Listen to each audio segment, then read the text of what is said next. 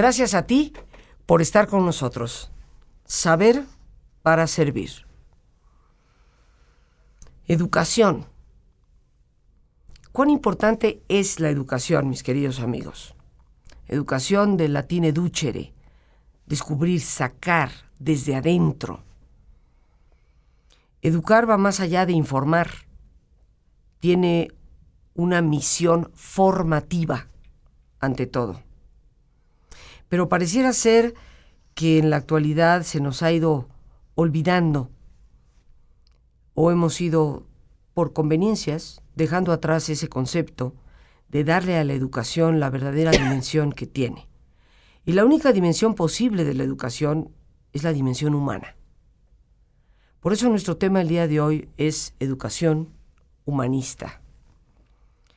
Cuán importante no para llegar a la universidad o para el posgrado, sino desde el hogar y el preescolar, promover una educación que ya sea incluyente de esos aspectos humanos esenciales. Por eso, más allá de la tecnología y más allá del conocimiento académico, la educación humanista tiene que ser ubicada de nuevo en el centro del quehacer humano y sin lugar a dudas, en el centro mismo del corazón de lo que es la educación. Hoy, para hablar de este tema, nos da muchísima alegría recibir a una persona a quien consideramos amiga y a quien apreciamos y queremos mucho, que es la licenciada y maestra Norma Alonso. Ella es licenciada en Sociología con una especialidad en Sociología de la Educación. Tiene su maestría en Orientación y Desarrollo Humano, especializada también en Psicoterapia Gestalt, con diversos eh, diplomados, muchísimos de ellos, y hoy está con nosotros.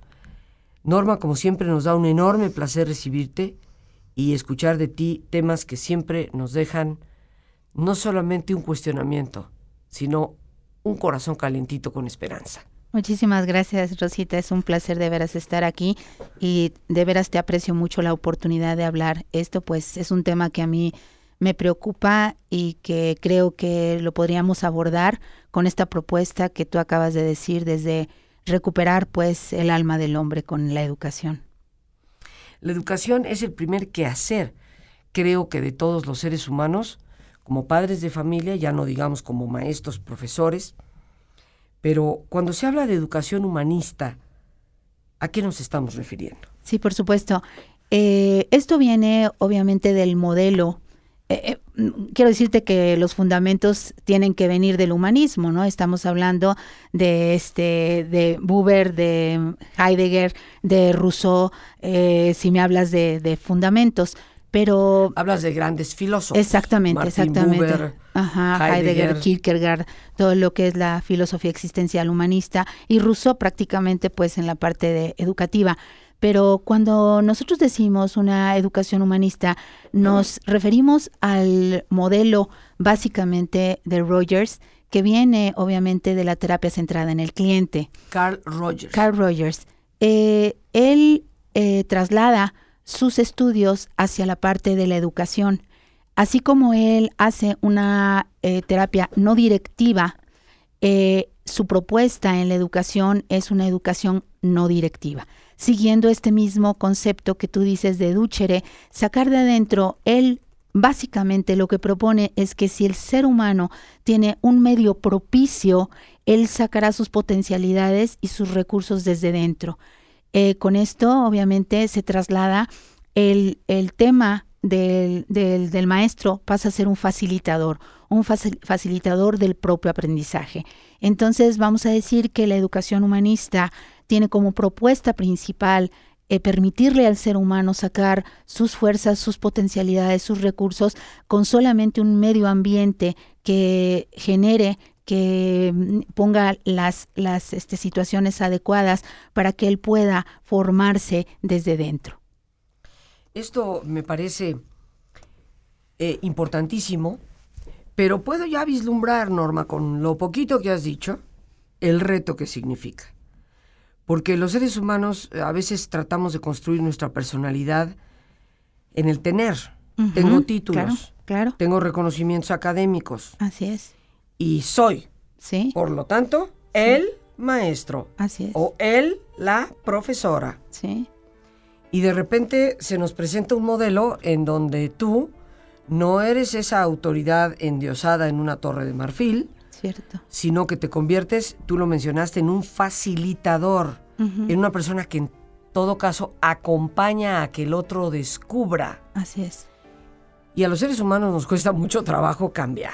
Sí. Y cuando la gente dice, no, me quemé las pestañas tantos años para que me digan el señor doctor, como sucede en algunas universidades eh, de gran prestigio en el mundo, donde los pastos de la universidad no pueden ser pisados más que por aquel que tenga un posgrado, que haya llegado a ese nivel. Y caminan panchamente por los prados universitarios y los demás pues les miran con cierto celo. Qué bueno que hay esa motivación de superación, pero por otra parte, el reto es muy grande, porque implica un retorno a ciertos valores también muy humanos, como es la humildad. Nos decías que el, propósito o la propuesta eh, es que el humanismo que viene de, varios filósofos, siglo XIX, siglo XX, y la gran propuesta humanista de Carl Rogers, uno de los grandes de la, de la psicología humanista, eh, se introduzcan en la educación donde el maestro se convierte en un facilitador, donde se le permite a la persona descubrir y sacar sus recursos a flote a través de un ambiente propicio. Así es. Eh, quiero decirte que no es ya una propuesta, sino ya esta educación es un hecho. Eh, todas las filosofías y las pedagogías personalizadas tienen su fundamento en esto, únicamente que se llaman de otra manera, pero está eh, Montessori, Jean Piaget, Pierre Fort, eh, mm, eh, Maturana, etcétera, etcétera, estos colegios que están personalizados. Entonces, en realidad y afortunadamente, ya hay escuelas con este tipo de proceso, pues mm, eh, ciertamente a lo mejor no como Carl Rogers, y ya hay escuelas Carl Rogers, pero con el modelo, ¿verdad?, personalizado, que finalmente la fuente es recuperar en el individuo la confianza, es una de las características básicas de esto, donde él puede con su propio proceso. Quería yo abordar un poquito la parte que presentabas hace ratito del maestro sí efectivamente es como romper todos nuestros esquemas, pero algo tenemos que hacer y quiero decirte que a las propuestas hay maestros, inclusive universitarios, que por vocación ya lo hacen. Ya esto ya no es este ajeno a ellos. ¿Qué te quiero decir? Eh, las actitudes básicas de este modelo es empatía, congruencia y aceptación. Y hay maestros naturales que por ellos mismos presentan eh, una empatía, eh, una congruencia y una aceptación. Carl Rogers dice que el núcleo del aprendizaje es la relación. Esto para mí es fundamental. Es decir, en la medida que el individuo se sienta aceptado, eh, que está con una autoridad congruente y que se acepta sus sentimientos y se acepta su ser en este modelo de la empatía, ¿verdad? Yo voy a aprender mucho mejor y esto te lo firmo. Yo lo único que sé hacer, les digo, es dar clases, conferencias, cursos desde hace 25 años dentro de desarrollo humano y les decía que mi primer acceso a ser maestra fue a los 12 años yendo a dar catecismo a los tiraderos de Santa Fe. Entonces yo desde los 12 años es, es lo único que sé hacer, ser maestra. Y sí creo que en la relación, ¿verdad? Se consiguen muchas cosas. Entonces yo creo que hay maestros naturales que por vocación ya tienen estas actitudes. Entonces solamente es presentar un modelo donde de veras pueda todavía influir más a las masas y a la educación que ha cobrado un sentido materialista, tecnológico, y yo digo, ¿para qué educamos? O sea, ¿qué, qué es lo que estamos haciendo donde vemos este mundo, verdad? Y hacia dónde nos fuimos. Y yo sí creo que el problema, este, Rosita, fue que hace 400, nuestro método educativo tradicional, que son la mayoría de las escuelas, está basado en el cartesianismo. Y el cartesianismo, ¿verdad? Eh, pienso y luego existo. Entonces lo que hizo fue priorizar la razón la racionalización y aparte llenar mi mente de contenidos donde Freire le llamaba el, le, llamaba el método vomitivo, donde tú llenas, ¿verdad?, de contenidos al alumno y después lo vomita en el examen. Eso no es educar, eso es, puede ser instruir, pero no formar, como tú decías, en su esencia. Ahora, tú acabas de decir algo que es muy importante, Norma. Independientemente de que sabemos que hay algunas escuelas y algunos, algunas metodologías que precisamente están dentro de la corriente de una educación humanista, eh, tú citaste a Maturana, citaste a Montessori, que seguramente muchas personas conocen. Pero eh, yo me refería y me vuelvo a referir a que este no es el caso de la mayoría. Y tú también ahora lo afirmas. La mayoría de las escuelas definitivamente siguen dentro de ese modelo eh, estrictamente racional. Si no lo ves y no lo tocas, no existe. En donde la relación eh, del alumno con el maestro a veces es prácticamente inexistente, donde un maestro se puede pasar un semestre entero sin realmente conocer el nombre de los alumnos y seguirlos llamando por el, hey tú, el de la chamarrita azul que está allá atrás, ¿no? Eh, tenemos que reconocer que en muchos casos este sigue siendo el modelo mayoritario. Así es. Eh, ahora, hay una propuesta. Tú decías, núcleo de educación es la relación. Obviamente, como en terapia se sabe, que lo que cura muchas veces o lo que ayuda a sanar es la relación que puede existir entre el terapeuta y el paciente. ¿Qué nos propone la educación humanista y por qué se ha convertido en un tema central para todos los que estamos involucrados en el desarrollo humano? Sí, bueno, yo creo que es, estos paradigmas, Rosita, son emergentes y urgentes. Les digo yo, emergentes y urgentes. Yo creo que ante lo que nos está presentando ahorita el mundo como crisis, yo siempre hablo de que somos el coletazo de una humanidad en decadencia, pero también somos la punta de lanza de una humanidad en cambio. Y ante esta punta de lanza, yo sí creo que las propuestas humanistas, si tú me dices, Norma, resume, ¿qué es lo que la educación humanista propone? Una educación para la paz. Que yo sí creo que ahorita eh, eso es lo que más nos surge, ¿no?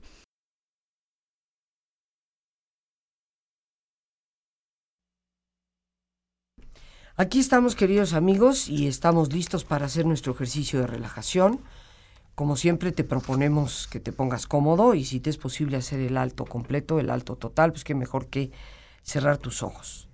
Y en una posición cómoda, con tus ojos cerrados, te pido que respires profundamente, toma conciencia del entrar y el salir del aire en tu cuerpo e imagina cómo al inhalar, así como tu cuerpo se llena del oxígeno que nutre tus células, Imagina cómo tu mente se llena de ese serenidad. Y al exhalar, en ese aire que sale donde tu cuerpo se libera de toxinas, imagina cómo tu mente se libera de todas las tensiones y preocupaciones. Respira profundamente. E imagina estar a la orilla del mar.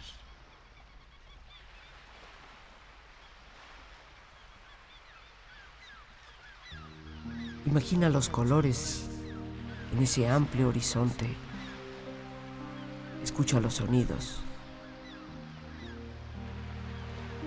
Respira el aire más puro. Siente estar ahí.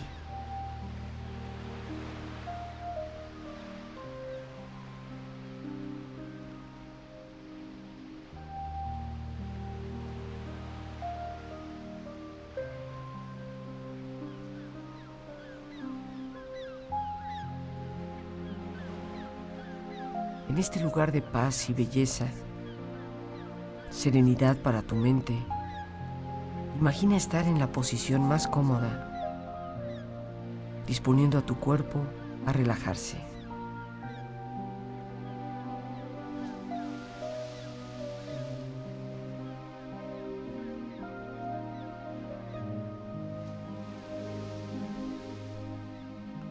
Relaja tu cuero cabelludo, tu frente, tus párpados, tus mejillas, aflojando todos los músculos que cubren tu cabeza,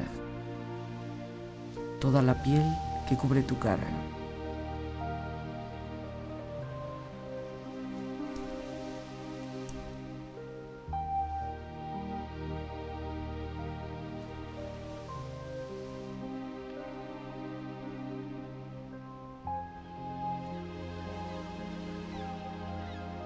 Relaja tu cuello y tu garganta. Siente su flexibilidad equilibrio, balance.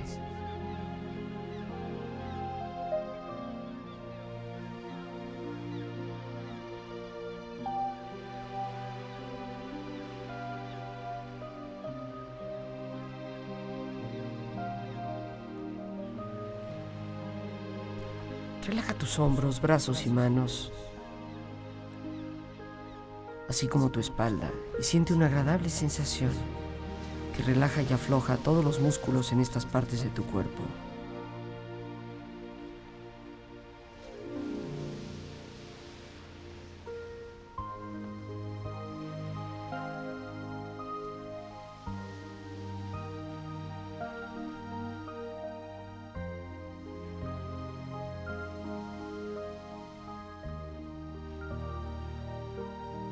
Relaja tu pecho, exterior e interiormente.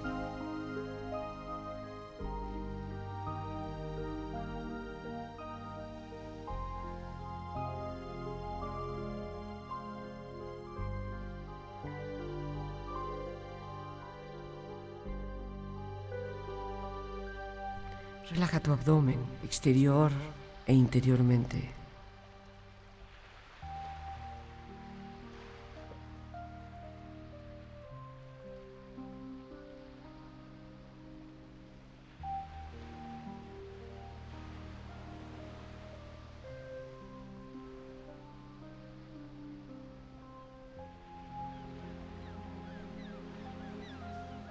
Relaja tus muslos, tus rodillas.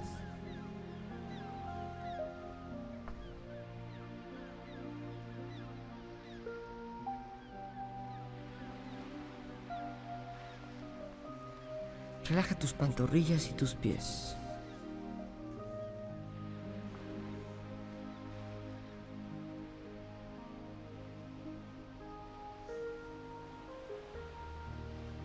Y con tu cuerpo profundamente relajado,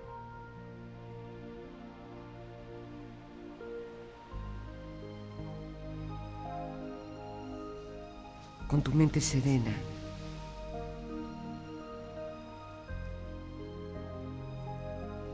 Reflexiona. Se preguntaba el escritor Alejandro Dumas, ¿cómo es que siendo tan inteligentes los niños, son tan estúpidos la mayor parte de los adultos? Debe ser el fruto de la educación que recibieron.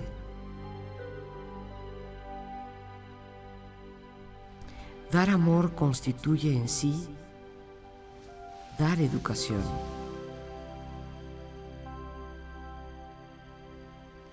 Si educas a los niños de verdad, no será preciso castigar a los hombres. Educar a un joven no es hacerle aprender algo que no sabía, sino hacer de él alguien que antes no existía.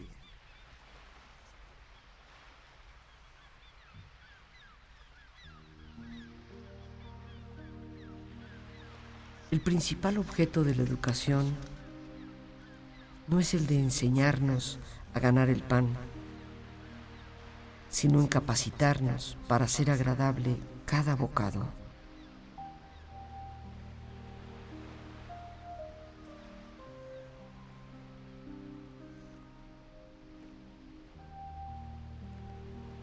Educar no es dar carrera para vivir, sino templar el alma para las dificultades de la vida.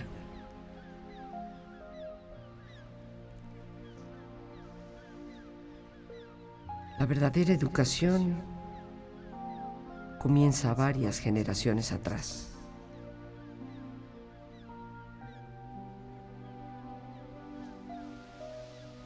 A las plantas las endereza el cultivo, a las personas la educación. Por eso cada cual debe aplicarse a la educación propia hasta el último día de su vida.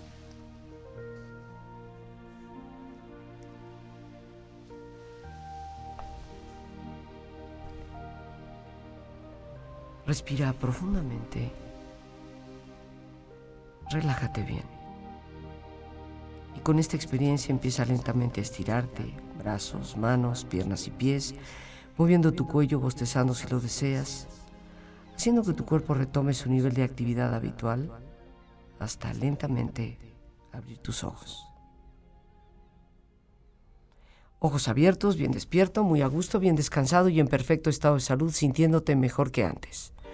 Como te decía, nos queda poco tiempo y nos gustaría, Norma, eh, que nos compartieras algunas ideas de qué podemos hacer ya desde el hogar, desde el entorno en donde nos encontramos, para ir introduciendo este humanismo, este desarrollo de la persona en nuestra educación a los hijos, en nuestro diario qué hacer. Sí.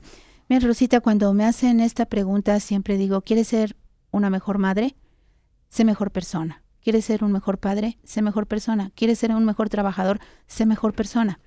Tenemos que comenzar por nosotros, es decir, el núcleo del desarrollo tiene que verse en ti para después influenciar a los demás. Entonces, punto número uno, eh, ve por tu desarrollo. Eh, eh, asiste a cursos, asiste a conferencias, lee libros, pero sobre todo de veras, ahorita yo creo que ya no hay tiempos de cambio este lineal o cambio superficial.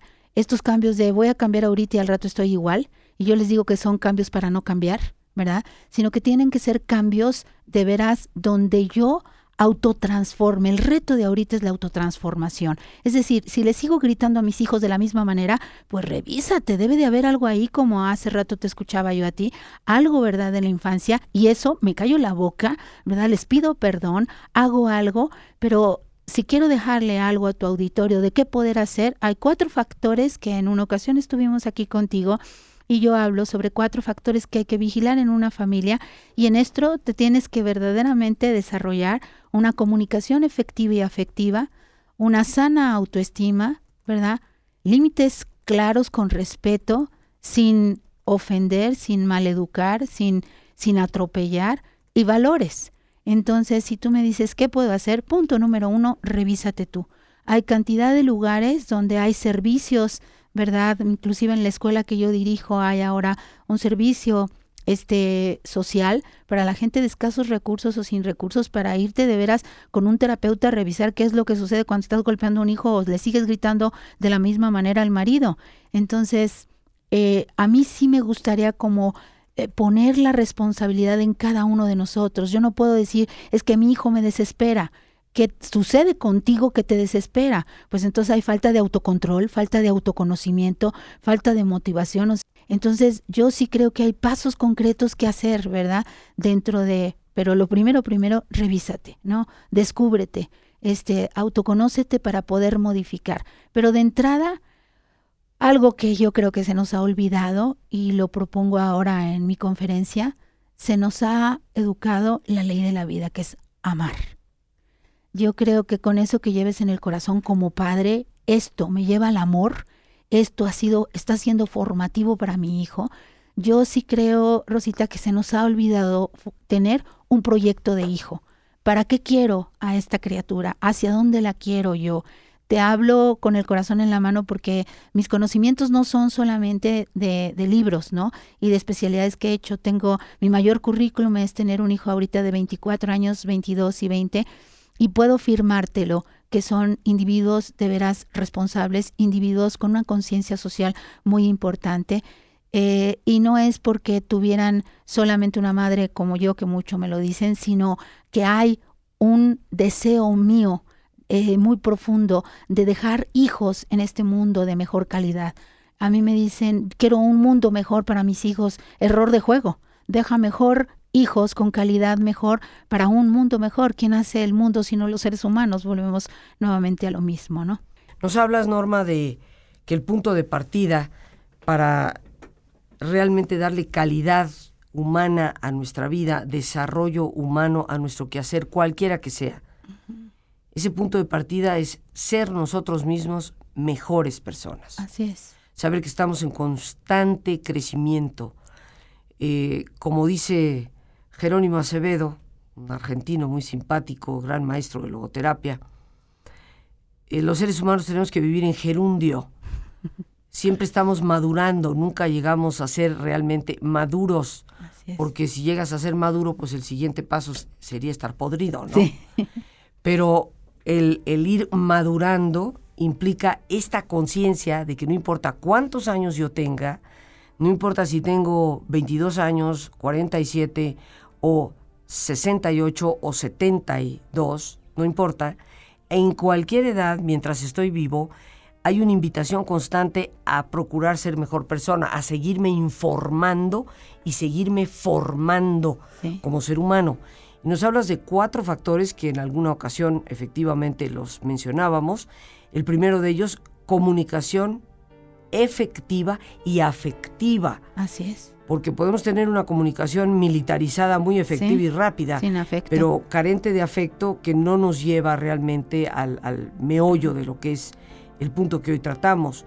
Nos mencionas como un segundo factor la autoestima sana, trabajar en nuestra propia autoestima. A veces cuando queremos que nuestros hijos sean seguros de ellos mismos, nuestros hijos salgan adelante, sean capaces de, transformar su entorno, pero nosotros mismos estamos sumidos en una depreciación personal terrible, en donde permitimos situaciones enajenantes por completo dentro de un hogar Así que una sana autoestima es un factor que empieza también con la propia persona. Nos hablas de límites adecuados como un tercer factor. En toda situación, escuela, empresa, familia, en nuestro entorno que sea, tiene que haber límites y tienen que ser adecuados. Como dice el viejo refrán, ni tanto que queme al santo, ni tanto, que, no lo alumbre. Y por último, valores, que tú sabes es un tema que con frecuencia tocamos en el programa. Norma, eh, aparte como siempre de agradecerte tu presencia, alguna última palabra que quieras darnos. Fíjate que eh, he oído una frase que me encanta, uniendo la parte de educación que al principio propusimos, ¿verdad? De una, de una educación centrada en, este, en el alumno y la educación en la escuela. Pitágoras dice, educa a un hombre y nunca tendrás que corregirlo. Y yo sí creo eh, ni meterlo a la cárcel, ¿verdad?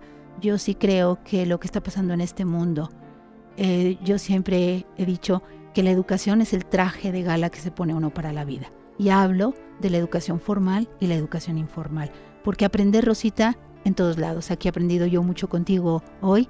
Eh, eh, espero que tu, auditorio también. Y educación está implícita en la vida. Hablamos de aprender mejor. Y entonces, pues es el traje de gala que uno se pone para la vida. Mucho que reflexionar en eso, mis queridos amigos. Educa a una persona y nunca la tendrás realmente que reprimir, corregir y mucho menos encarcelar. Las gracias a Dios por este espacio que nos ha permitido compartir, las gracias a nuestra invitada, licenciada y maestra Norma Alonso. A ti el más importante de todos, una vez más, gracias por tu paciencia al escucharme y por ayudarme siempre a crecer contigo. Que Dios te bendiga.